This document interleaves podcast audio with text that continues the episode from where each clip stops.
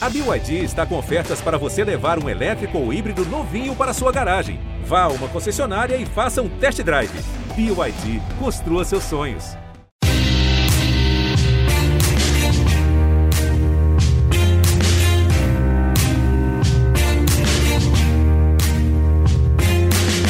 Olá, ouvintes do GE, eu sou Rodrigo Capello, este é o Dinheiro em Jogo.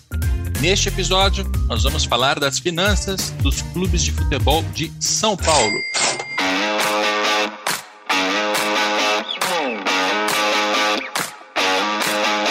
Neste episódio, tenho duas participações, duas pessoas que vão participar também dos outros episódios sobre finanças. São episódios regionalizados, né, pegando ali uma divisão mais ou menos clara entre regiões, é, e, e, em cada uma delas a gente vai falar de clubes individualmente. Então, é, eu vou repetir isso aqui quatro vezes. Bem-vindo, César Grafietti. Rodrigo, prazer falar contigo, prazer participar de mais um podcast sobre as finanças do futebol brasileiro. E bem-vindo, Pedro Daniel. Obrigado, Capelo, obrigado, César. Prazer aqui a gente poder refletir sobre as finanças. O César Grafietti é economista, ele produz um estudo anual sobre as finanças dos clubes pelo Itaú BBA, também é consultor da CBF na área de fair play financeiro. O Pedro Daniel é consultor, trabalha na UI é, e tem também uma longa carreira no, no futebol, já participou do Bom Senso Futebol Clube, foi também funcionário da BDO, da auditoria, consultoria, enfim, alguém com bastante rodagem. Eu vou repetir isso também quatro vezes em cada episódio para que cada ouvinte saiba com quem está tá conversando aqui.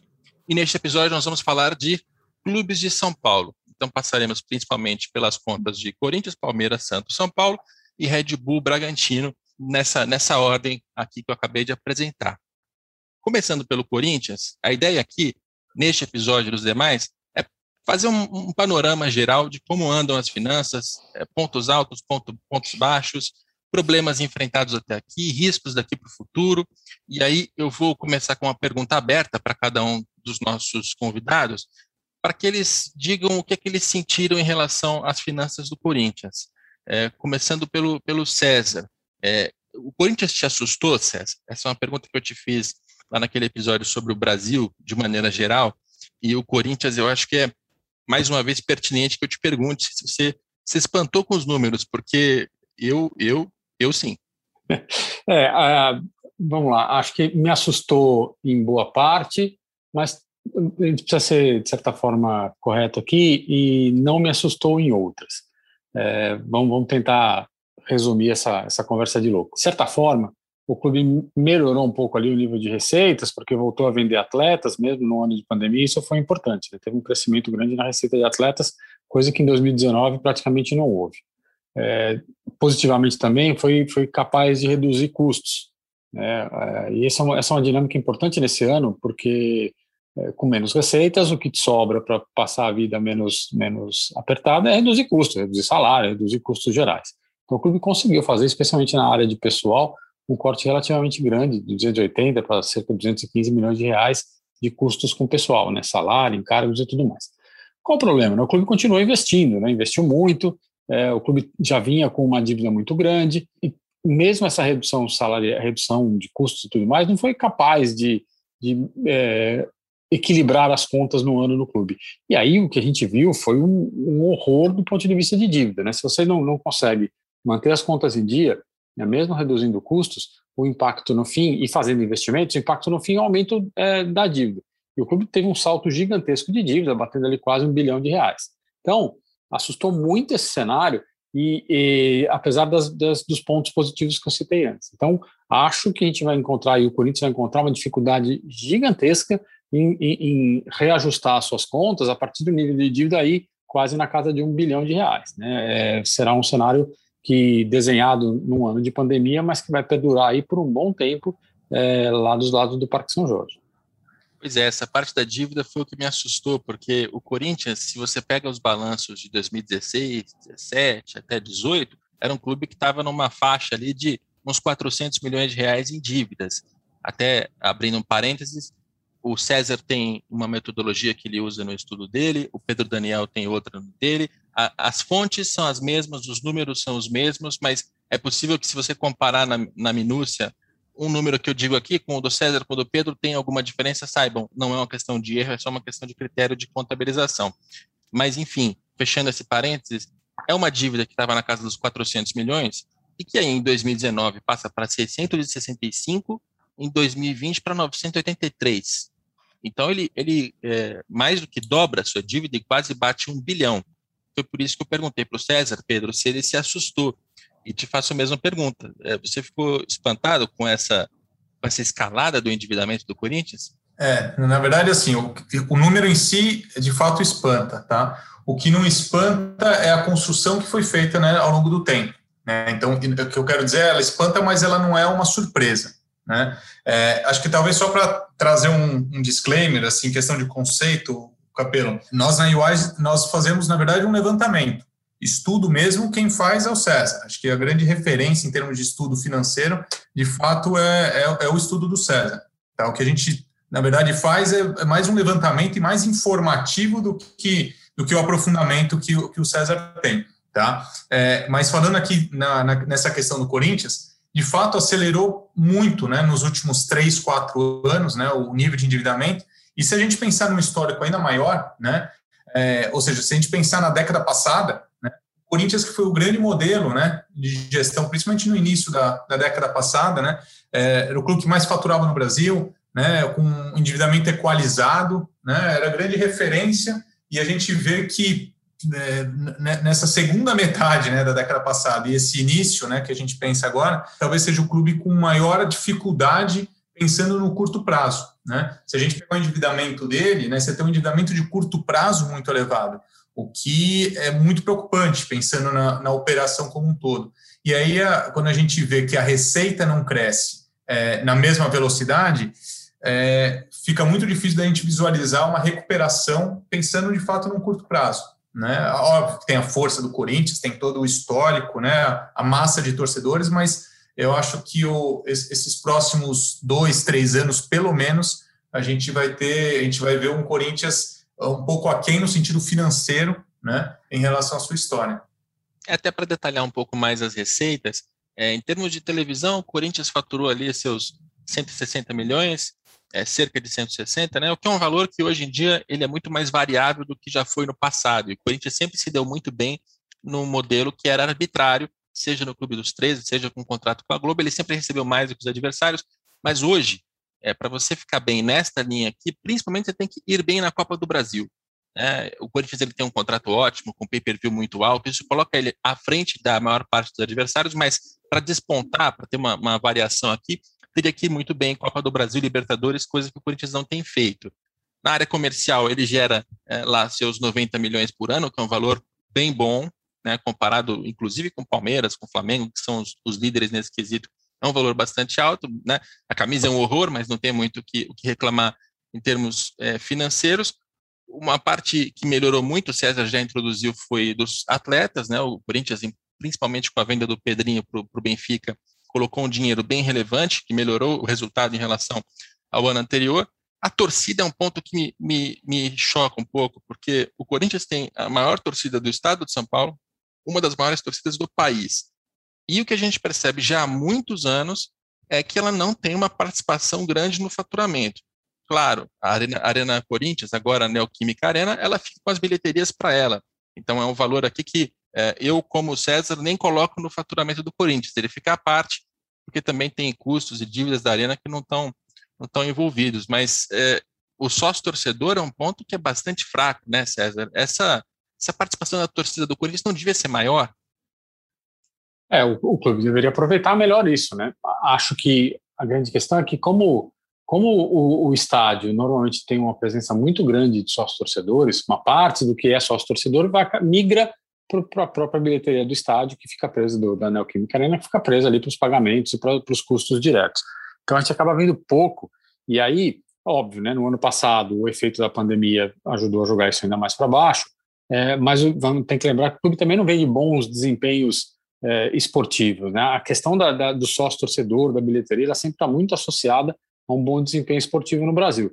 É diferente de você pega clubes como o Grêmio, como o Inter, que tem ali uma, uma, uma carteira de sócios torcedores muito grande, Corinthians, Palmeiras, esses clubes que têm mais, que tem mais espaço, enfim, tem, tem mais é, que não tem participação é, política do sócio-torcedor, eles dependem muito do desempenho e o fato do clube ter alguns anos de desempenho ruim, o último ano, bom ano lá foi 2017, é, faz com que a quantidade de, de, de receita também venha, venha bastante baixa. Né? Mas de fato é isso, o clube talvez precise usar a força da sua torcida nesse momento para tentar ajudar a fazer algum dinheiro adicional para cobrir essa conta. O Pedro colocou bem.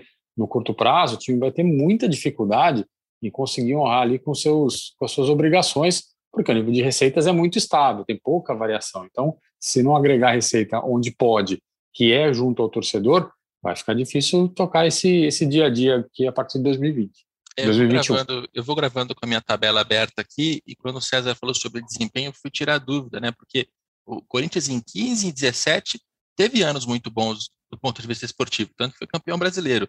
É, e o sócio torcedor, nesses anos, continuou ali na casa dos 12 milhões de reais por ano. É, me parece muito pouco. Tem alguma coisa errada no relacionamento do Corinthians com a sua torcida, porque ele não consegue gerar um valor relevante aqui. E é justamente essa linha que o Palmeiras e o Flamengo dispararam recentemente e que desequilibrou essa competição entre esses, né? A gente está falando dos clubes mais ricos do país. Entre eles tem uma desigualdade nessa parte do torcedor que eu, eu não sei dizer aqui o que acontece, mas o fato é que acontece. É, e aí, Pedro, é, além de te, te, jogar essa bola também do torcedor, para você dizer se, se te parece ter alguma coisa errada, é, o, duro no Corinthians é que tem uma expectativa também muito alta em relação ao investimento, em relação a título, em relação a desempenho, ainda mais quando você vê é, Flamengo e Palmeiras com tanto investimento, com tantos jogadores e tal.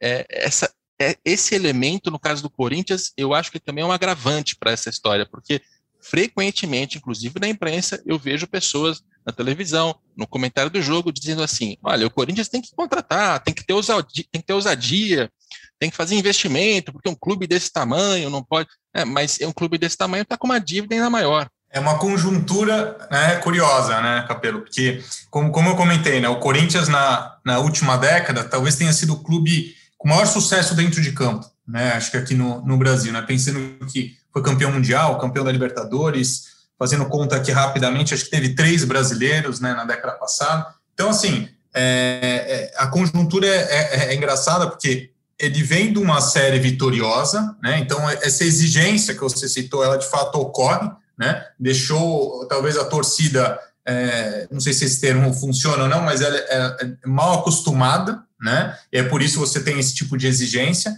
E acho que como agravante, como o maior rival, né? Ou, ou né? vou colocar o Palmeiras como o maior rival histórico do, do Corinthians é, chegando numa, numa situação de muito sucesso né, dentro de campo nos últimos anos, é, é, essa situação cria um, um, uma pressão ainda maior. Né? Afinal de contas, com todo esse histórico, ele foi tão, tão superior, tão melhor que a torcida não aceita que ele, ele esteja numa situação pior do que o Palmeiras nesse momento. Né? E aí eu estou falando não só financeiramente, mas como consequência né, da parte esportiva.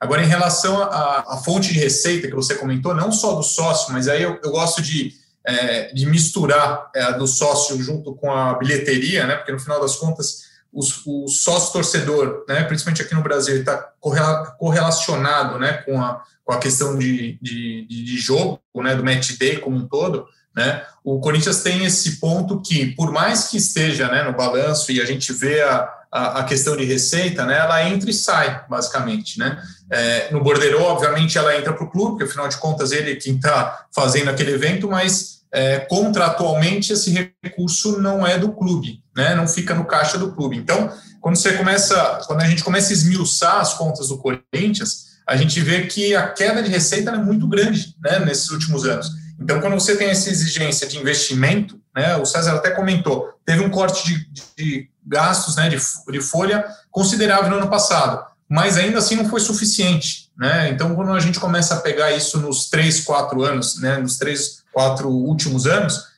isso gerou essa, esse endividamento muito elevado, principalmente quando a gente pega o endividamento em relação à sua receita, que aí é mais preocupante ainda, ver que o clube está muito alavancado.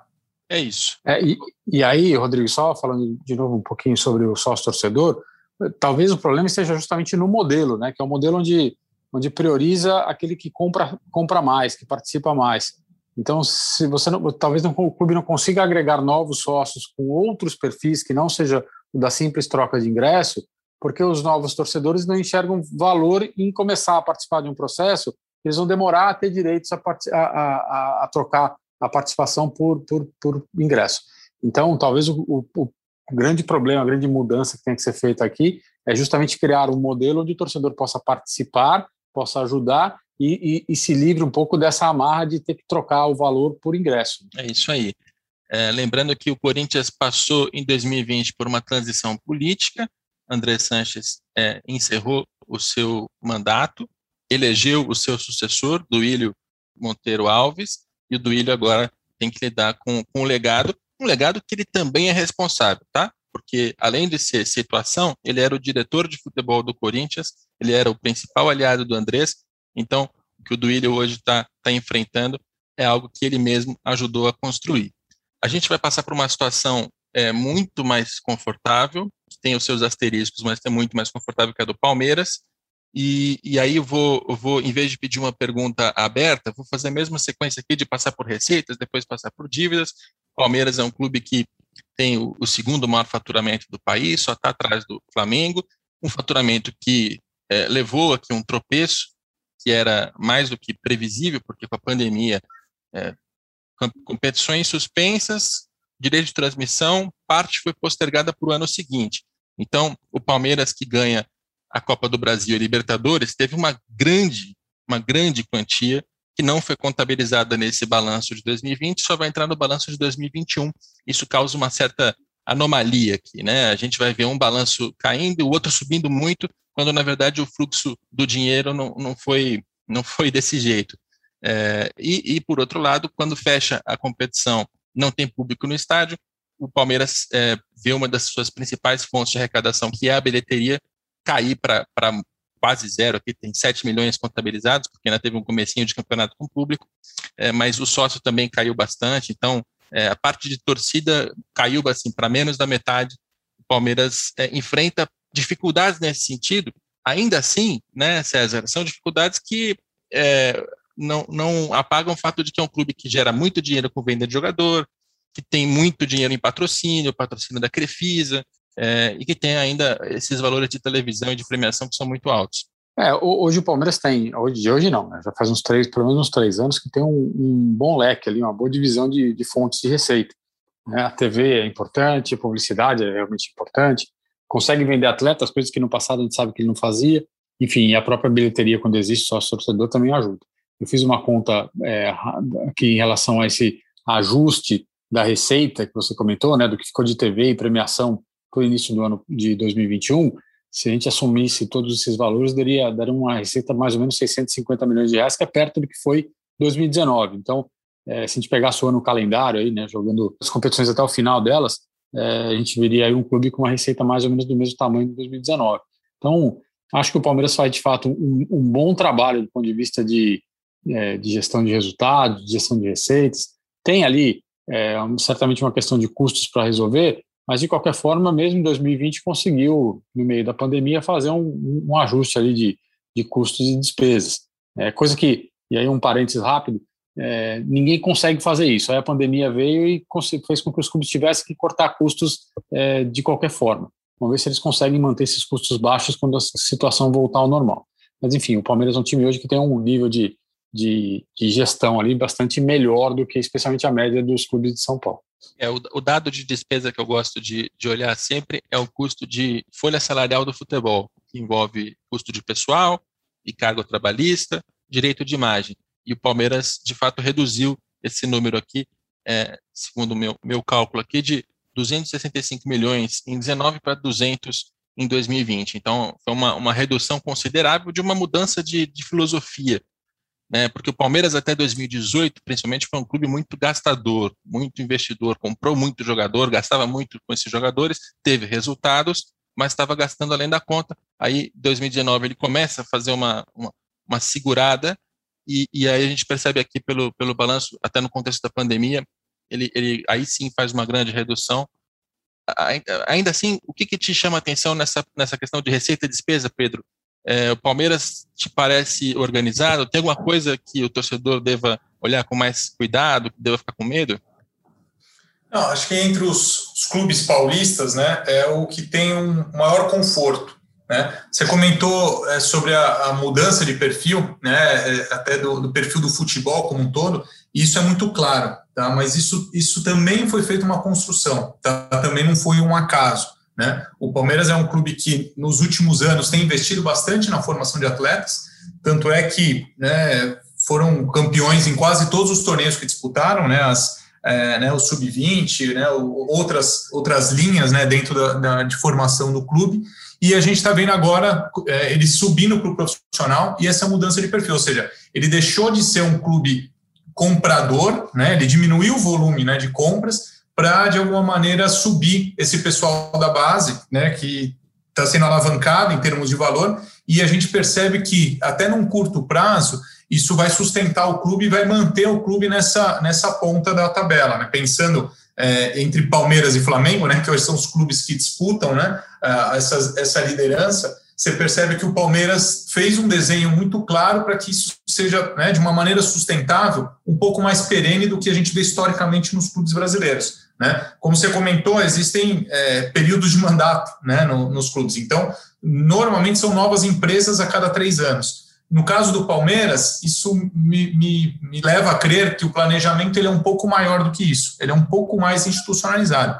Se a gente pegar, é, também voltar no tempo, né, para fazer o mesmo paralelo que eu fiz com, com o Corinthians, você pegar em 2013, né, que foi quando entrou é, a gestão do, do Paulo Nobre, o, o Palmeiras faturava menos da metade que o São Paulo faturava naquele momento. Né? O Palmeiras era a quarta receita, falando de, entre Santos, Corinthians, né? É, é, é, né? Palmeiras e São Paulo, ele era a quarta receita. Né? E hoje a gente vê uma, uma questão bem inversa. Né? Hoje o, o Palmeiras fatura mais do que o dobro que o Santos, por exemplo. Né? Então, você percebe que houve uma construção numa linha do tempo de né, o investimento do Paulo Nobre, que foi feito lá atrás, né? depois, na sequência, a, a reabertura do, do Allianz Parque. Depois teve uma entrada de um patrocinador forte, né? O Palmeiras é o clube que mais fatura, né? Nessa fonte de receita, né? Depois teve a negociação do contrato de televisão, né? Que o Palmeiras fechou também com uma TV fechada diferente, né? E aí você vê o clube já numa situação muito mais clara a partir de 2017, 2018, já surfando a onda que ele construiu, né? E me parece que o Palmeiras ainda tem alguns anos para surfar essa onda. Né? Depende, óbvio, do modelo de negócio que ele vai seguir, mas me parece muito claro que é, a torcida palmeirense pode ficar mais tranquila nos, nesses próximos anos. É, ele ocupou um espaço no topo e continua lá até agora. É, essa, essa é a disputa fora de campo. Um ponto que eu sei que o torcedor tem curiosidade é a Crefisa. E aí é bom deixar muito claro que existem duas participações da Crefisa nas contas do Palmeiras. Uma é o patrocínio que ela faz. Esse patrocínio, aqui pelo balanço, não está é, exatamente especificado, mas em publicidade e patrocínio, o Palmeiras arrecada 115 milhões. Eu vou aqui deduzir que grandíssima parte disso vem da Crefisa. E isso representa uns 20%, 22% do, do orçamento, para ser mais exato. É um patrocínio que, se amanhã ou depois a Crefisa sai, porque a Leila Pereira briga com Maurício Gagliotti, hipótese, é, causaria certamente alguma dificuldade para o Palmeiras, mas não é o suficiente para dizer que é um, um, clube dependente, assim, é refém da Leila Pereira. Não me parece que seja o caso, eu vou perguntar para ambos em relação a isso. E a segunda participação da, da Crefisa é um dinheiro que ela emprestou para a contratação de jogadores, isso naquela fase de gastança mais evidente. Hoje, no balanço, você encontra 160 milhões de reais em dívida com a Crefisa, uma dívida que funciona assim: ela emprestou dinheiro para contratar X jogador. Na hora que esse X jogador é vendido ou o seu contrato termina, o Palmeiras tem dois anos para pagar. Então, é uma dívida com uma, um prazo é, alongado, uma condição bastante favorável, e é uma dívida até que começou a diminuir já.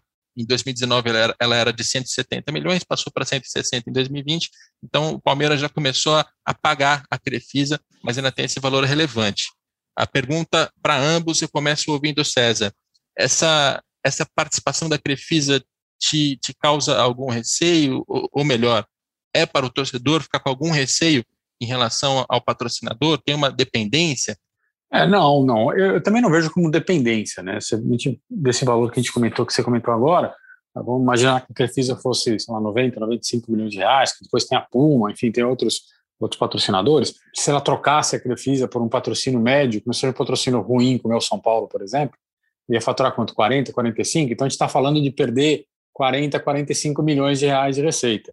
Numa receita da ordem de uns 650 milhões, vai cair para casa dos 600. Então, não é que ele é dependente ou que se a Crefisa sai e entra outro, o clube perderia muito da sua força. É óbvio que, que, que perderia, mas não é a ponto de, de ser algo de, de, de transformar o clube num clube é, com dificuldades. Agora, a questão do, do, financiamento inicial tem muito cara daquele que a gente chama de mecenato, né? É, foi um financiamento que é, a, a própria Crefisa não faz para outros clubes, em condições que não faz para ninguém. Então, aquele movimento tinha um movimento claramente de reforçar o clube, de aportar um dinheiro é, que não tem no mercado para fazer um, um, grande investimento. Agora, a, se precisa ter preocupação, ó, acho que não, né? Porque, porque a Leila se movimenta para ser para ser presidente, hoje ela é, é conselheira, enfim, tem toda uma conversa se, de, de em relação a isso. Então, eu imagino que a presença dela na estrutura do clube ainda vai continuar por algum tempo, que seja pelo menos pelos próximos é, três, quatro anos, certamente. Pedro, o que, que você pensa sobre Crefisa? Existe dependência? Você, você chamaria também de mecenato? É, não, talvez, né, contribuindo nessa, nessa linha, é, claramente é, não é só apenas uma questão financeira, né, é uma questão política, né? Se, agora a gente pode discutir se uh, o investimento foi bom ou ruim, aí, aí perfeito, a gente pode discutir. Agora, que foi uma, um, um, movimento político, isso é inegável. Né? É, e, e, e, falando da parte financeira, né, em relação ao que você comentou do, do, investimento em atletas, né, é, é, um empréstimo.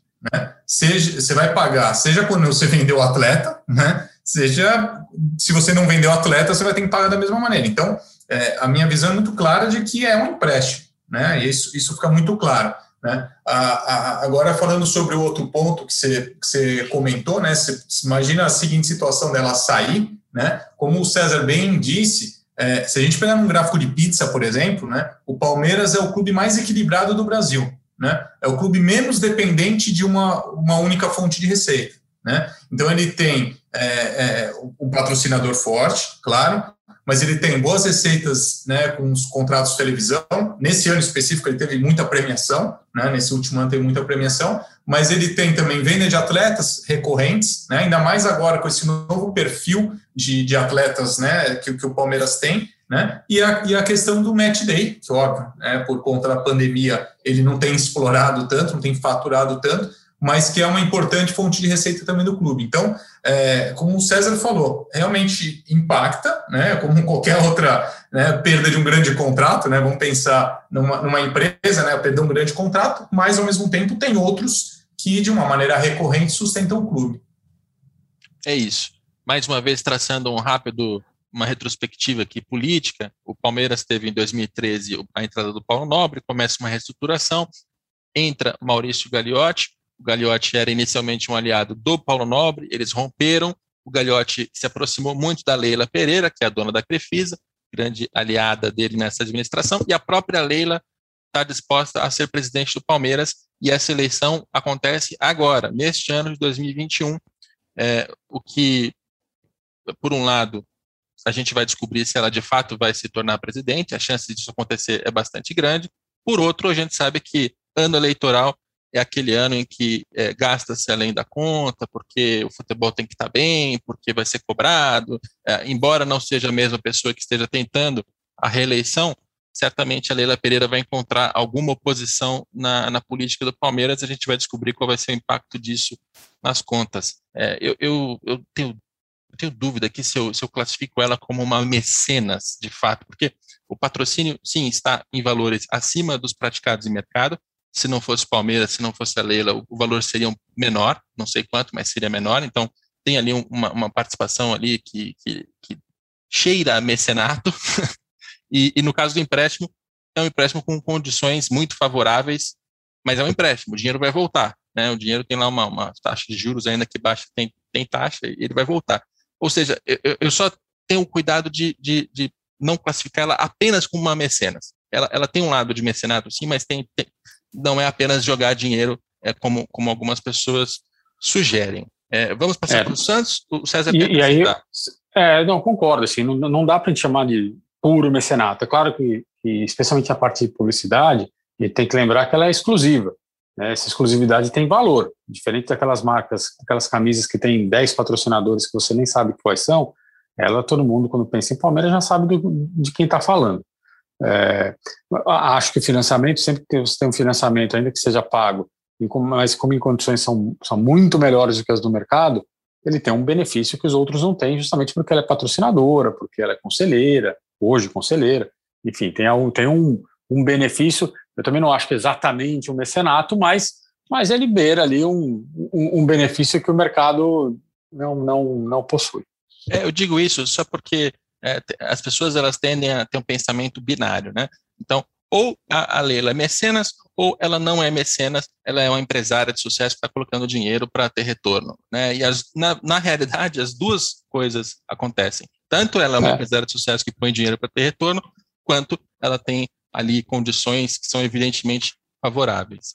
É, passando para o Santos, é um clube que também teve uma, uma cisão política ali, né, porque foi o fim da administração do José Carlos Pérez, inclusive ele foi afastado, é, entrou Orlando Rolo para uma, uma espécie de um mandato tampão, teve eleição, elege, elegeu o Andrés Rueda, um empresário que entrou com uma, uma mentalidade muito de, de austeridade, de economizar, ele está poupando é, em muitos lugares, mas a gente não vai sentir esses resultados por enquanto, porque o balanço faz referência a 2020 2020 ainda é aquela fase Pérez e Orlando Rolo.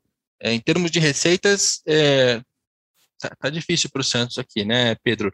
O, o, Santos, ele em 2019 teve um ano que foi incrível em termos de, de transferência de jogador, porque tinha a venda do Rodrigo para o Real Madrid, mas essa receita de atleta não se repetiu.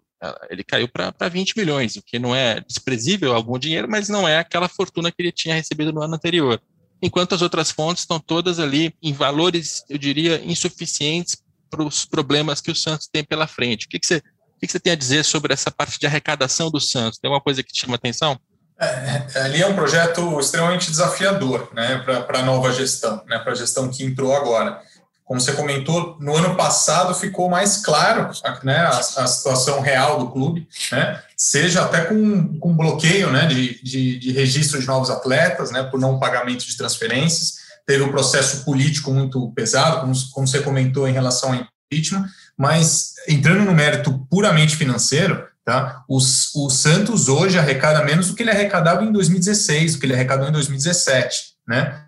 Ou seja, é um clube que não só não acompanhou o crescimento dos principais concorrentes, mas como ele diminuiu, tá? É, né, em termos financeiros. Você comentou o, ano de 2019, né, em, relação ao balanço, mas tem que lembrar que, na verdade, a venda nem era de 2019, já era do ano anterior. Né, é que contabilmente, né, na entrega do, do atleta, né, vamos dizer assim, o, o balanço ele entrou, esse, essa receita que era próximo de 170 milhões de reais, entrou no balanço de 2019. Né? Então, se a gente pegar, se a gente retirar isso, porque né, em termos de caixa entrou em 2018, a gente vai ver que 2019 né, e 2020 do clube estariam muito próximos ali do que ele tinha é, até no começo da década, tá? se a gente for corrigir o valor. Tá? É, o, o Santos é um clube que depende muito de venda de atleta, né? E, e, e, realmente eles até fazem uma brincadeira que o raio cai, é, cai várias vezes no mesmo lugar, né? Não foi nem duas vezes, cai várias vezes, mas eu olho com, com assim uma questão mais preocupante de que ele tem um problema de receita recorrente muito grave, né? E aí fica muito difícil você provisionar e fazer um planejamento estratégico, por exemplo, em cima do clube, né? Acho que a construção do Santos ela é, acho que ela é, é a mais desafiadora né, dos clubes que a gente já discutiu aqui de São Paulo, tá? porque ele tem uma baixa receita recorrente, né? ele tem um, um endividamento bem agressivo, com, com um problema até de curto prazo, né? e ele tem ainda uma, uma, uma questão de que, como ele não vai, provavelmente, né, não vai ter o sucesso dentro de campo que ele teve no ano passado, né? Ele chegou até a final da Libertadores, né? É, provavelmente ele vai ter um, um, não vai ter uma valorização também dos atletas para que ele possa fazer grandes vendas como, como fez em, em outros anos. Tá? Então, é, talvez resumindo, eu acho que é de fato o mais desafiador por, por todos esses motivos citados. Né? E ano passado acho que ficou mais escancarado ainda toda a situação econômica do clube. Eu tenho a mesma, a mesma impressão. É, até esse é um caso bom para mostrar por que, que eu não gosto de ranking. Porque se você coloca num ranking de dívidas, o, o Santos tem aqui 570 milhões a pagar, e ele não vai ser o primeiro, nem o segundo, nem o terceiro colocado da lista. O problema é que quando você coloca isso de maneira proporcional ao que o clube gera em arrecadação, você vê que falta dinheiro de uma maneira assim quase desesperadora. É, se a gente pegar essa dívida do Santos, pegar só o curto prazo, que em tese precisaria ser honrado em, em um ano, portanto, em 2021, você tem mais de 300 milhões de reais. Peraí, mas a receita do clube dá 175. Então, assim, é uma dívida que ela é impagável. O André Zueda não tem o que fazer ali. É, e, e, o que é o que a gente tem que lembrar, né, César, é que o Santos, no ano de 2019, em especial, foi o clube que é, contratou o, o Sampaoli, contratou um monte de jogadores, fez investimentos, né, seguiu aquela cartilha da, da ousadia e alegria que, que muita gente prega, inclusive na mídia. Faço sempre essa, essa, essa ressalva aqui, inclusive na mídia, principalmente na mídia. E aí chegou a esse ponto agora que é, vai passar por cortes muito difíceis e eu não sei se vai conseguir manter o desempenho esportivo que vinha conseguindo. Afinal, estamos falando do clube que chegou à final da Libertadores, o que não é pouca coisa. É, a, a, situação, vocês resumiram bem, a situação é, é, é, bem complexa lá no Santos, justamente por isso. Né? Há anos que a receita recorrente não, não, não se altera, é, ela, é, ela, é, baixa, e aí entra um pouco daquela, da, daquele tema que a gente sempre fala, que é, é expectativa versus realidade. Né? O, o, torcedor santista tem uma expectativa de que o clube vai ser um, um clube para disputar títulos todos os anos. Só que com uma receita recorrente da ordem de 170, 180 milhões de reais, não dá para fazer muita coisa. Né? Não dá para competir em pé de igualdade com o Palmeiras, com o Flamengo, né? com o Grêmio, com o Corinthians, que tem receitas muito maiores.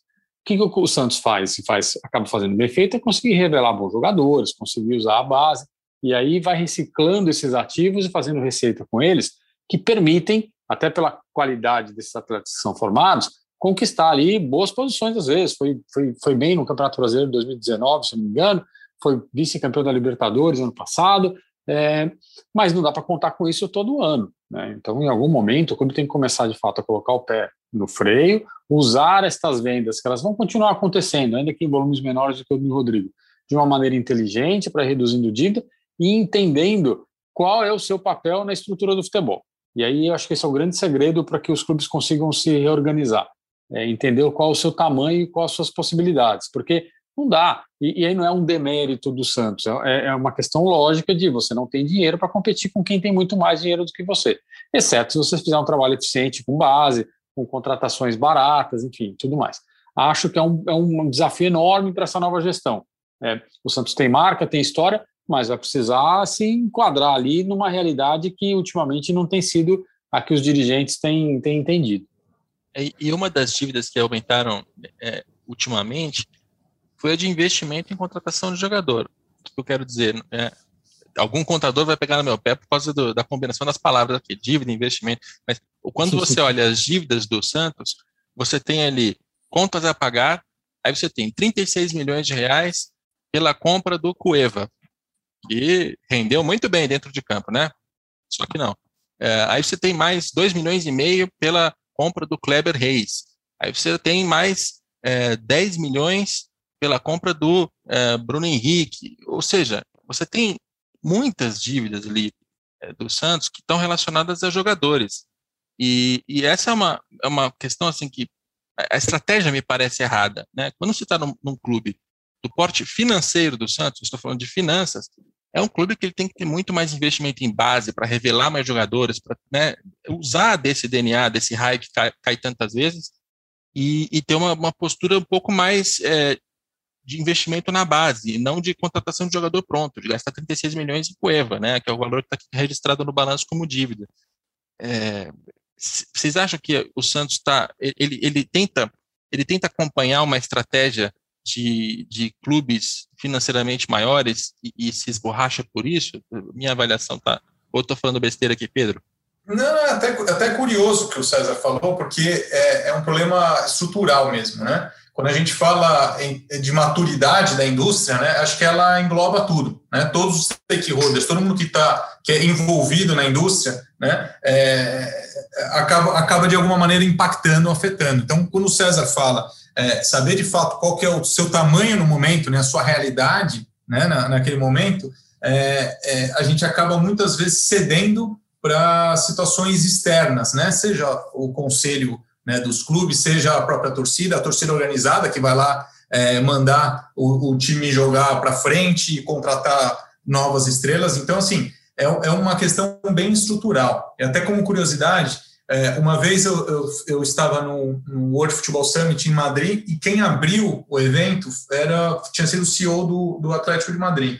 E eles tinham acabado de ser é, vice-campeão da, da Champions League né? E aí ele mostrou, olha, dentro do ranking esportivo da UEFA, eu estou em segundo, porque eles tinham sido duas vezes, né? Eles foram é, nos três anos anteriores, né? Tinha um campeonato espanhol, né? Uma conquista de um campeonato espanhol e dois vice-campeonatos da Champions League, perdendo nos pênaltis, né? E outro na, na prorrogação, se não me engano, foi o Real Madrid, né? E ele falou, olha, cara, essa aqui não é minha realidade. Isso não é um evento aberto para todo mundo. Isso aqui não é minha realidade. Minha realidade é essa aqui, ó. Eu sou o 17 em receita. Então eu não consigo competir com Barcelona, com Real Madrid, com, né, com Manchester City, com Bayern, né? E aí eu saí de lá pensando assim, olha, olha a maturidade que isso acontece em todas as indústrias, né? Essa maturidade. Mas quando a gente olha aqui para um clube de futebol, a gente fala assim, poxa, ele acabou de ser vice-campeão da Champions League, né? Ele deveria ir a público e falar assim, olha, eu com mais um esforçozinho eu vou ser campeão. A gente vai lutar pelo título. E ele saiu falando que não, aquela não era a realidade dele. Então você imagina, né, fazendo um paralelo, exatamente por conta disso, o Santos foi vice-campeão da Libertadores. Né? Então a, agora ele precisa de fato ter um choque um pouco de realidade e falar: opa, é, eu não vou lutar de novo pelo, pelo título, né? e acho que isso já ficou claro pela eliminação agora, mas é, esse não é o meu tamanho nesse momento. Né? Eu preciso voltar para a minha realidade. E é curioso que o Santos, né, pensando em estratégia, é, talvez fora do Brasil seja o clube mais conhecido, né? O mais conhecido internacionalmente, né? Talvez seja o Santos por conta do seu histórico, Pelé, etc. Né? E com, né, ouso dizer, com a menor rejeição, né? Então, olha só quantas pontas a gente pode né, trabalhar, né? O Santos pode trabalhar pensando num, num crescimento, né? Será que eu posso buscar alguma coisa fora do Brasil? Será que eu posso, de alguma maneira, focar, como o César bem falou, né, o meu histórico de meninos da vila, né, para ser atrativo para esses, esses novos atletas, mas sair para contratar atleta, acho que não, não, não cabe no modelo de negócio atual do, do clube. Isso fica claro quando a gente bate o olho no balanço. É, e vai levar tempo para se livrar agora dessas dívidas que fez. Só para retificar, corrigir o que eu disse, é, quando se trata de Bruno Henrique, não é a compra do Bruno Henrique, e sim um saldo a pagar pela negociação dele. Tem ali um milhão e meio de, de euros, o que em reais, segundo o balanço, dá 10 milhões de reais. Além disso, você tem a contratação ainda do, do Soteudo, você tem a intermediação na contratação do Sampaoli. Não sei se o torcedor sabe disso, né? O Sampaoli já foi, mas tem aqui 1 milhão e 700 mil reais a pagar para uma empresa pela intermediação do Sampaoli. Quando você vai buscar é, profissionais de primeiríssima linha, como é o caso, e que chegam cheios de, cheios de demandas por contratação de jogador e tal, é isso que acontece. É, estamos falando de 2020, mas isso aqui é a história de 2019. Pois é, ela fica. O Santos tem que pagar todas essas, essas contratações, esses investimentos, e vai, vai certamente agora sofrer um pouco nos próximos anos. A gente passa por São Paulo, depois fecha com o Red Bull Bragantino, e o São Paulo é, eu, eu, eu vejo uma história assim parecida com a do Corinthians. Talvez não tão grave, mas parecida com a do Corinthians do ponto de vista em que é um clube que tem muito torcedor, é, que teve desempenho esportivo bastante alto, justamente antes do Corinthians, né? Anos 2000 era o clube modelo, mas que vai se endividando, vai, vai gastando, assim, ele não consegue fechar essa, essa torneira e está ficando numa posição aqui bastante difícil de lidar, César. Como é que é a tua introdução em relação ao São Paulo? É, o, o, o eu, eu, brinco que São Paulo me parece, o pessoal mais velho vai lembrar no filme chamado Feitiço do Tempo. Né? Você tem o dia da marmota, que você não sai, todo dia você levanta e está no mesmo dia. Né? Porque assim, os últimos pelo menos cinco ou seis anos do São Paulo são sempre a mesma coisa. Mas se você olhar ali, as receitas são mais ou menos estáveis, a receita de publicidade, de marketing é, e patrocínio é pequena, um clube que fatura 30 milhões com, com, esse, com essa estrutura, com marketing, é um negócio é, irrisório, né? É, depende muito da venda de atletas, gasta muito, e, e aí esses gastos, é que você comentou agora um pouco do Santos, eles ficam por muito tempo, viram dívidas muito grandes, e, e, e o clube não sai desse marasmo. Então, o São Paulo é um clube que está num, num, marasmo, é, fica reciclando ali ideias antigas, aparentemente está é, numa gestão, num modelo de gestão um tanto ultrapassado e que agora, com uma nova gestão, teve eleição no fim do ano passado, chegou o Júlio Casares, enfim, está tentando fazer alguma coisa diferente, mas é preciso é preciso quebrar esse, esse é, vínculo com, com o passado, vínculo com, com o ultrapassado e começar a, a, a pensar o futebol, gerir o futebol de uma maneira mais eficiente, cortando custos, né, é, tem investimento em base muito grande, mas usa essa base simplesmente para vender, é, gasta dinheiro sempre com atletas veteranos, e isso vai virando o quê? Vira dívida, vira, vira problema para o futuro. Então, é, a minha sensação do São Paulo é que assim, ele vai piorando, é, especialmente em relação à dívida ali, lentamente, né? mas é aquela coisa que, que você olha e fala, não estou enxergando um, um, turning point aqui, uma, uma virada. Vamos ver se essa nova gestão tem capacidade de mudar um pouco o cenário nos últimos quatro ou cinco anos.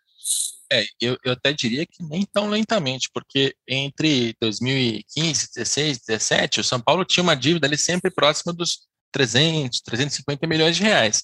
Ano passado, ela já fechou em 600. É, de novo, não é aquela dívida que se você bota no ranking, chama atenção. Você vai ver muita gente muito pior do que o São Paulo. Então, né, é, comparativamente com outros clubes, é, não, não, não parece tão ruim. Ainda assim, é uma dívida que aumentou muito.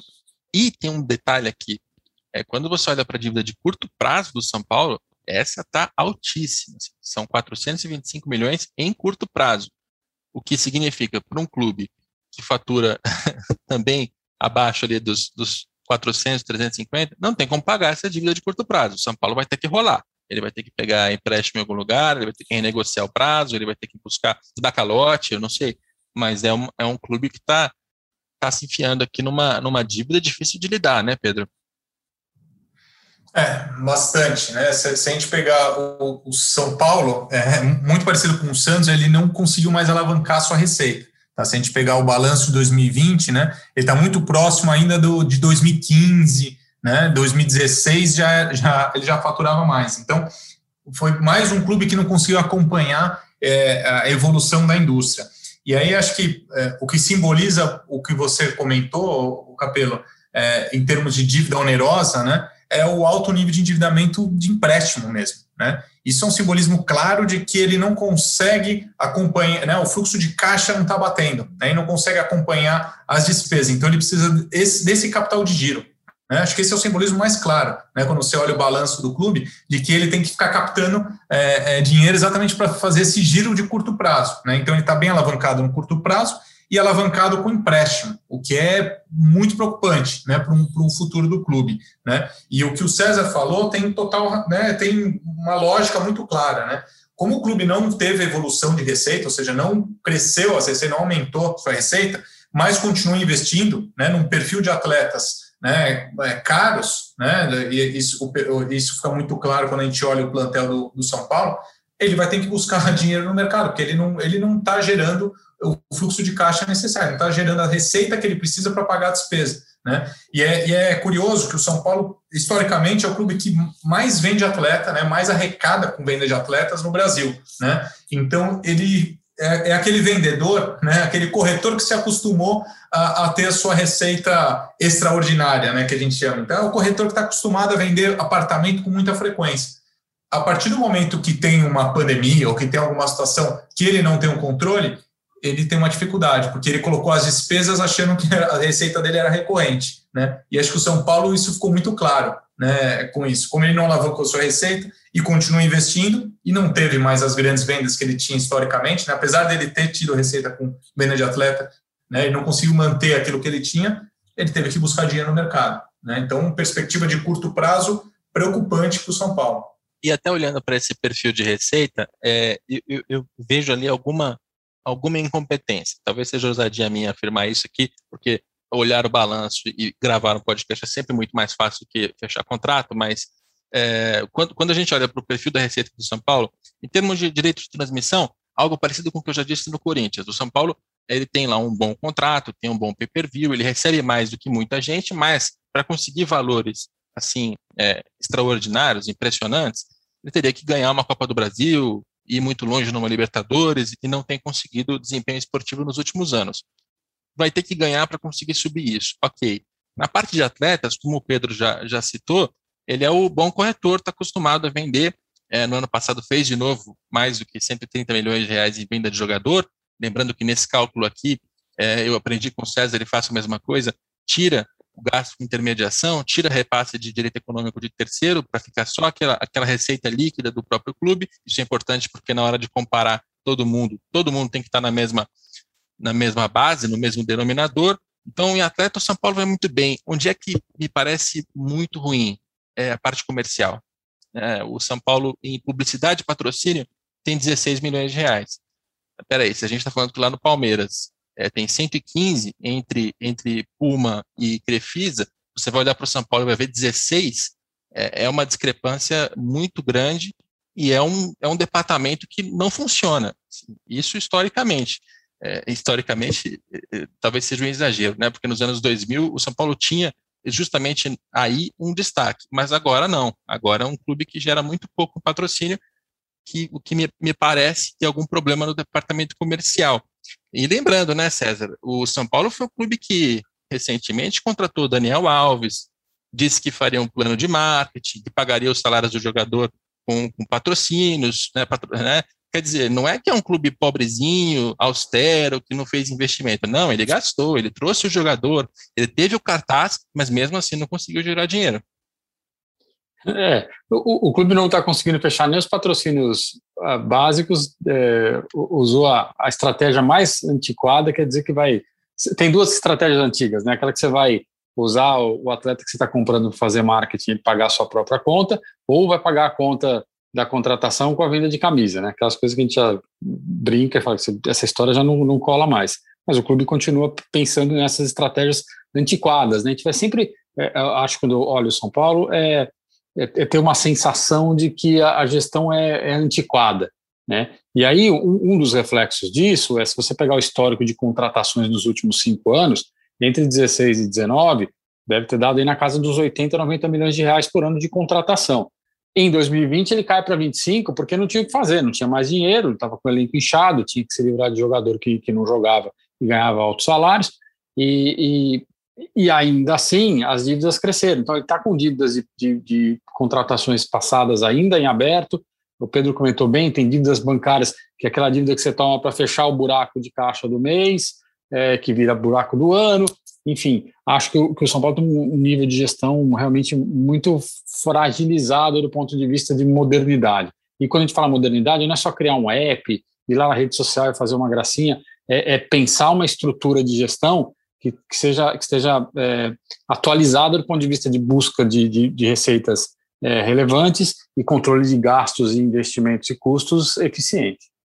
E como último ponto do São Paulo que eu quero é, ressaltar, São Paulo é um clube que tem há muito tempo, há muito tempo, a grife das suas categorias de base e que gera muito dinheiro com isso. A gente acabou de ressaltar aqui os valores de transferência de jogador. O São Paulo está acostumado a gerar muito dinheiro com venda de jogador, mas recentemente o São Paulo tem reduzido o seu investimento em categoria de base.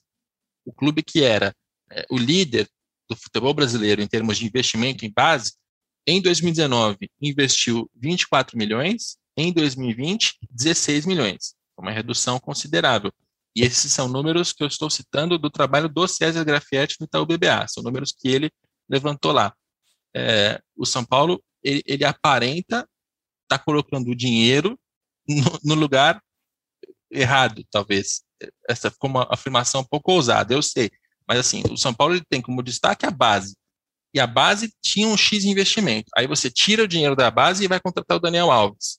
Não sei se isso vai ser bom no, no, no longo prazo, se o São Paulo não está justamente parando de, de alimentar aquela máquina que fez ele ter um diferencial nos anos 2000, na época dos títulos, e que segura as pontas ainda hoje. É, base é um assunto importante, né, Pedro? E, e, é impressionante como aqui no futebol brasileiro, quando tem uma crise, o dirigente tira da base. Em vez de contratar menos o jogador pronto, né? Não, ele tira da base porque, como você falou, são, são empresas de três e três anos, né? Que mudam a cada três anos e, e não sei se é, é, é a escolha mais inteligente. É, esse é o ponto, né, Capelo? É, cabeça de empresa, né, de três anos, como, é, como a gente comentou, é o que, que eu consigo alavancar de curto prazo, né? É melhor eu buscar um título do que fazer um investimento na base e, na verdade, colher os frutos lá na frente, seja 5, 7 até 10 anos. Né? Afinal de contas, muitas vezes tem investimento estrutural, né, de pessoas, né, de metodologia. Isso aí demanda tempo e investimento. E normalmente não aparece no, no mandato de quem, de quem aprofunda esse, esse tipo de investimento. Então, é, é, o incentivo é inverso nesse ponto. Tá? Mas você bem disse, o São Paulo tem um selo, né? É, é, é bem curioso porque o São Paulo historicamente foi um, né, é um clube formador, né? Então é, a gente pode pegar números e a gente vai perceber que o índice de, é, de adaptação dos atletas formados nas categorias de base de São Paulo no mercado europeu, ele é maior, né? ele tem uma adaptação mais fácil ou uma adaptação melhor. Né? E isso trouxe um selo em determinado momento de que o, o, jogador que foi formado no São Paulo, ele vale mais porque o risco ele é um pouco menor do que é, de outros clubes, né, no sentido de formação. Então, o, o, São Paulo sempre surfou essa onda, e aliás continua surfando, né, ainda existe essa, essa situação. Mas como o César comentou, é, o, o, o mercado tem se modernizado, então a gente já começa a ver que tem outros pilares que são analisados e o São Paulo corre um sério risco de, de, de não ser mais esse protagonista. É só a gente comparar, por exemplo, com o Flamengo nos últimos cinco anos, né? que tem revelado e vendido atletas, alguns até antes de jogarem no profissional, né? ou, ou na verdade, espontarem no profissional do clube, mas já vendendo. Então, opa, o São Paulo precisa refletir um pouco sobre esse, esse modelo de negócio, porque o que ocorreu na primeira década dos anos 2000 não funciona mais. Aquele modelo não funciona mais nessa década de 2020. E lembrando de novo os números do César, o Flamengo, que é o clube que mais investe em base, investe 26 milhões, o São Paulo 16. Já se abriu uma diferença de 10 milhões. Eu não tenho como dizer, eu acho que, que vocês também não, se essa diferença será suficiente para é, aumentar ou reduzir. A, é difícil ver o resultado, porque justamente se trata de um investimento que se faz hoje, que vai ser colhido só daqui a 4 ou 5 anos, que tem várias outras é, questões, vários outros aspectos de metodologia, de formação, de safra, de, de tudo, né? Mas, de qualquer jeito, não é um bom, um bom sinal, César, que um clube como São Paulo tenha é, sido superado e esteja reduzindo o seu investimento em base. Ah, sem dúvida, nenhum, nenhum um péssimo sinal, né? Justamente aquilo que a gente sempre fala, né? O, é o melhor investimento, porque é mais barato, você investe em muito mais gente, você consegue formar aquele atleta que vai ser mais barato na sua folha e ainda pode ser vendido no futuro. Então, fazer essa, essa escolha, é, especialmente no momento difícil, é, é, é a típica escolha do, do all-in, né? Preciso ganhar agora e depois eu vejo o que eu faço lá na frente. Só que se não ganha, você fica com dois problemas. Você fica com uma folha inchada e ainda eventualmente perdeu algum atleta que poderia estar tá, tá, ser destaque no futuro. É isso. São Paulo, só para fechar a parte política, teve a administração do Carlos Augusto de Barros e Silva, o Leco, nos últimos anos, nos últimos vários anos, porque ele assumiu São Paulo no mandato tampão em 2015, né, que o Carlos Miguel Aidar saiu, levou um soco do Ataíde Gil Ribeiro, Gil Guerreiro, perdão, teve denúncia ali de corrupção, aquilo não foi para frente, o Leco assumiu, e o Leco assumiu com o discurso de que ia colocar o São Paulo no eixo, porque Naquela época, as finanças já davam algum sinal de preocupação, ele ia arrumar a casa. Deixou um clube com mais do que o dobro de dívidas, é, com gastos descontrolados, com investimento menor na base. E, é brincadeira. Quando, quando passa o tempo, E não vai responder por isso. É, se, se, me permite corroborar com o que o, o César falou agora, né, que é o melhor investimento, é, números é, de dimensão, tá? Você comentou que o Flamengo investe 26 milhões uhum. na base, né? Se a gente pegar nos últimos quatro ou cinco anos, o Flamengo arrecadou mais de 500 milhões, né? Ou seja, onde que é esse, esse investimento, né? Que a gente investe 26 milhões, né, por ano, né? Ou seja, se a gente nos últimos quatro anos investir 100 e arrecadar mais de 500, acho que me parece um bom negócio, né? Então, é, é, o que, é, é, o que, a gente comentou de que plano que eu tenho de médio prazo, porque no futebol, quatro anos já é, é médio prazo, né? Mas é, o então, retorno é indiscutível. Por acaso, esse cálculo aqui o César fez também. O investimento do Flamengo acumulado nos últimos cinco anos foi de 101 milhões de reais. E, e, e a receita com transferências, você pode puxar lá, vai, vai passar dos 500 como, como você está citando. É, é, muito claro como esse investimento em base ele traz resultado. É, aí quem, quem, quem estava mal, não tem dinheiro e, e precisa aumentar, eu, eu até entendo, embora devesse também fazer essa escolha. Quem já estava na frente, mas se deixou superar, é, é uma escolha do São Paulo que é difícil de entender. Para fechar, sem, sem estourar muito do nosso tempo aqui, Red Bull Bragantino é até fácil de, de, passar mais rapidamente por esse caso, porque o balanço financeiro não tem detalhe nenhum, não tem nota explicativa. A gente tem alguns números gerais ali que dá para dar uma dimensionada, mas eh, tem pouca explicação a oferecer. É um clube que passou a sua receita de 39 milhões em 19 para 145 em 2020, chegou à primeira divisão, tem uma cota de TV evidentemente maior, tem também um patrocínio da Red Bull, que a gente não sabe dizer de quanto é, mas que certamente é, envolve aqui grande parte desse valor, é, e tem contas organizadas, né, César? Assim, do pouco que, que está aberto, não tem muito o que temer aqui no caso do, do Red Bull. É, não, não, ele faz, faz a conta, vou chamar aqui de trás para frente, né? quanto eu quero gastar, quanto que, a, que o controlador que a, vai colocar dinheiro para esse gasto e, e, e, tudo certo, né? É, como é um clube de uma região pequena, que tem pouco dinheiro de, de, de publicidade, de, de, bilheteria, tem uma, uma receita de TV ali que eu, eu imagino seja da casa dos 25 milhões de reais, é, todo o resto que vem aí é publicidade. Então, é, para ter um time competitivo, só com esse tipo de dinheiro. Então, tá, é, é, enfim, não tem muito o que, o que dizer. A conta é feita de trás para frente, para fechar, para estar tá todo dia, tudo pago. É, a dívida que tem ali é uma dívida basicamente de aquisição de atleta é, que vai ser pago com dinheiro da própria, do próprio controlador. Então, é, na verdade, é, um, é, um, é, é, uma gestão de marca aqui, o que a marca quer fazer com o clube de futebol e quão longe ela quer ir com isso. Até para colocar alguns poucos números nessa história, porque certamente existe a, a curiosidade do torcedor, em 2020, segundo o fluxo de caixa, que é uma página aqui que está aberta, o Red Bull Bragantino ele pegou 103 milhões de reais emprestados com partes relacionadas, só consigo deduzir que está se tratando da Red Bull, que é a parte relacionada por ser a dona do clube, efetivamente, e ele gastou, investiu 99 milhões de reais na aquisição de direitos federativos de atletas, ou seja, compra de jogador. Então ele pega é, cerca de 100 milhões numa mão e paga na outra. É, basicamente o dinheiro vindo da Red Bull são 100 milhões de reais grosseiramente aqui na investimento, na, na construção desse, desse elenco que chegou e ficou a primeira divisão, enquanto as receitas dão conta das despesas, pagam sem que tenha um prejuízo evidente, alguma coisa desse tipo. É, mas seria bom se a gente pudesse ter mais alguma coisa a dizer sobre Red Bull Bragantino, né, Pedro? Esse balanço fechado aqui é uma, é uma tristeza.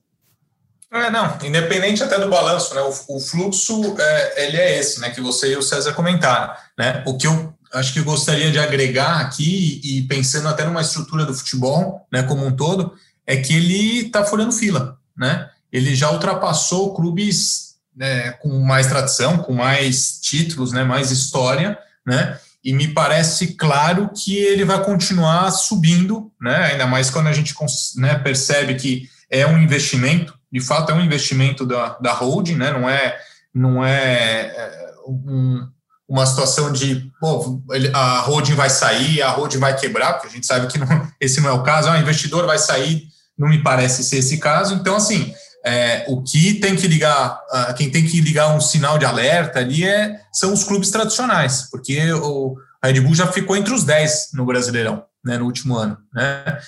No ano anterior, né, subiu de maneira rápida, né, como campeão. Então, assim, é, esse ano talvez possa ser um ano que ele, ele possa ir para uma competição, talvez para uma Libertadores, porque na Sul-Americana ele já chegou.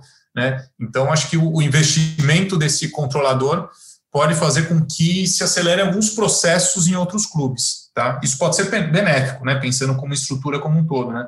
Mas vamos ver até onde vai esse fôlego. E aí, querendo ou não, é dinheiro novo que chegou ao futebol brasileiro, né? Você está pegando o dinheiro que vem lá da, dos energéticos e está injetando, que de certa forma ajuda todo mundo, porque quando o Bragantino vai lá e compra um jogador, ele paga esse jogador, não tem problema de pagamento, diferente dos outros, e, e esse dinheiro ele vai para a estrutura e ajuda um pouco a situação. É, é bom que haja investimento. É... E, e, paga mais impostos que os outros também, né, Capitão? Também, também. também tem essa questão, porque o fato de ser uma empresa limitada, tem aqui um pagamento de, de imposto de renda e contribuição social 2 milhões e 800 mil reais, esse é valor que está aparecendo aqui no balanço. É, agora, nessa, nessa conta que o Pedro está fazendo, é, eu acho importante dosar a expectativa que se tem em relação ao projeto. Por quê? Com um investimento de 100 milhões na contratação de jogadores, logicamente você é, passa na frente do Botafogo, do Vasco, do Cruzeiro, do, do Bahia, do Ceará, do Fortaleza, clubes que estão destruídos e clubes que estão organizados, mas que não têm essa capacidade de investimento. E isso ajudou o Bragantino a chegar à primeira divisão e ficar.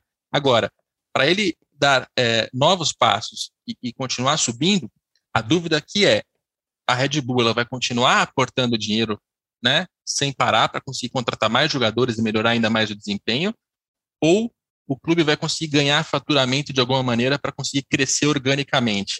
Esse crescimento orgânico é difícil, porque é um clube que tem uma torcida muito pequena, que está numa, numa cidade com uma economia menor, não é um clube que vai colocar outros patrocinadores na camisa, pelo menos né, não faria sentido diante do, da, da estratégia da Red Bull, né, dividir aquele espaço com outras 10 marcas, isso não vai acontecer. Com uma ou duas, sei lá. É, então, eu não sei se tem espaço para crescimento orgânico a ponto de Red Bull Bragantino ficar tão grande financeiramente que ele vai ameaçar o Grêmio, o, o São Paulo, o São Paulo é um mau exemplo nesse caso, mas o Grêmio, o Palmeiras, o Flamengo, o Atlético Mineiro, que está com dinheiro de, de, investidores externos. É, tenho dúvidas nessa, nesse, nesse ponto, Pedro. Se a gente for refletir sobre o movimento do que ocorreu na Europa no começo do século, né, é, com novos entrantes, né, novos investidores, né, Chelsea, o próprio Manchester City, né, mais recentemente né, a gente viu o Paris Saint-Germain, né? É, eu, eu acho que o futebol brasileiro, sem uma regulação muito clara, ele, o Red Bull hoje, por exemplo, pode jorrar o dinheiro que for dentro do, do, do Bragantino, né? É, e aí sim ele, ele fura a fila de maneira muito mais acelerada. Agora, é, é, é esse ponto que eu trouxe, porque no final das contas, se ele continuar nesse volume de investimento, tá? ele fica entre os cinco rapidamente. Né? E se aumentar o volume, ele começa a incomodar os que historicamente estão na, na ponta da tabela. Então, é, de novo, eu, eu, faço a reflexão em relação ao que aconteceu na Europa, porque é, isso não é, é, é, uma, é, um fato, é o que, é o que ocorreu mesmo. Né? E eu acho que a gente está num momento, por mais que pare, pareça que está longe, né, 20 anos, a nossa estrutura em termos de regulação é muito parecida com o que a Europa tinha lá atrás. Tá? Então, eu não, eu não vejo um cenário muito muito longe de se acontecer do Red Bull entrar de fato para começar a disputar os títulos que outrora só os, os grandes clubes poderiam fazer isso, mesmo é, sem ter massa de torcida, né? Eu acho é, que a, e, a resposta, a, César, a resposta para essa dúvida que a gente tem é se a Red Bull vai continuar a aportar dinheiro vindo de fora. Esse é o ponto. Se ela continuar gastando é, e, e gastando o dinheiro do energético, não do futebol, Aí eu acho que esse cenário que o Pedro está tá colocando, ele, é, ele é mais provável. É, agora, vai depender, né? Tem que continuar aportando dinheiro. É, o, o, é tem um outro ponto aqui, né? É, você pegar os investimentos que o clube fez, sempre em atletas jovens, né? Atletas com potencial de venda. Então, daqui a pouco, a gente começa a enxergar um outro dinheiro vindo de fora, que, que pode estar relacionado também à Red Bull, mas de outra forma, né? Que é a venda de atletas que pode ser lá para o Leipzig, pode ser para o Salzburg, pode ser para o time, pro, pro, time de Nova York, é, e aí ele começa a reciclar o próprio atleta que ele comprou, porque o, também tem, um, tem um conceito aqui dentro que é vou contratar atletas jovens para poder revendê-los depois, e aí eu aporto dinheiro de outra forma, né, via, via venda de atletas. É porque eles mandam para os seus clubes na Europa, e aí na Europa eles vendem para clubes maiores, e você começa a gerar um fluxo de entrada de dinheiro que vai além do simples patrocínio. Então, eu acho que o, o próximo, é, a próxima rodada de investimentos que a gente vai ver da Red Bull vai muito além do simples patrocínio, sim, com a venda dos atletas que ele começar a contratar, que ele, que ele tem na, na carteira. Então, talvez a gente segure que te, haja uma redução de investimentos nesse primeiro momento, já que fez muito no ano passado para disputar a Série A, mas começa a reciclar e essa reciclagem vai fazer com que ele continue contratando, continue entrando dinheiro e, e no médio e longo prazo ele, ele fique ainda mais forte do que ele está hoje. Então, acho que é, um, é, uma estratégia um pouco mais ampla é, do que simplesmente o aporte de dinheiro como patrocínio da, da controladora. É isso. Lembrando que este balanço é um balanço incompleto, propositalmente publicado só uma parte, que é até curioso, porque o, o argumento é de que é, existem informações estratégicas que não podem ser reveladas. Mas por essas cinco páginas aqui, a gente sabe quanto captou com a Red Bull, a gente sabe quanto investiu na contratação de jogadores, a gente sabe qual é a receita, qual é, qual é a despesa, a gente sabe quais são as dívidas, o que a gente não tem são detalhes, como por exemplo, como é que o Bragantino foi vendido? Como é que essa operação de compra e venda aconteceu sendo uma associação civil sem fins lucrativos que agora vira uma empresa que muda, muda de dono? Essa é a parte da história que, que eles não querem contar. Mas é isso aí. Esse é o nosso episódio sobre São Paulo, balanços financeiros, finanças dos clubes. Teremos ainda é, outros três episódios. Eu estou dizendo teremos porque a gente vai gravar ainda, mas você vai ouvir na hora que você quiser. Talvez você esteja ouvindo esse episódio por último. É contigo, é a natureza do podcast. Obrigado, César, pela participação aqui no podcast. Obrigado, seu Rodrigo. Prazer falar contigo, com o Pedro. E vamos para os próximos, antes ou depois, e vamos continuar falando dos balanços dos clubes. Obrigado, Pedro Daniel. Eu que agradeço mais uma vez, Capelo. Prazer aqui falar com César mais uma vez e vamos aprender juntos aqui. César Grafietti do Itaú BBA, Pedro Daniel da EY. Este episódio tem a produção do Pedro Suaide, a coordenação do André Amaral e do Rafael Barros. E a gente tem outros episódios do Dinheiro em Jogo para você ouvir.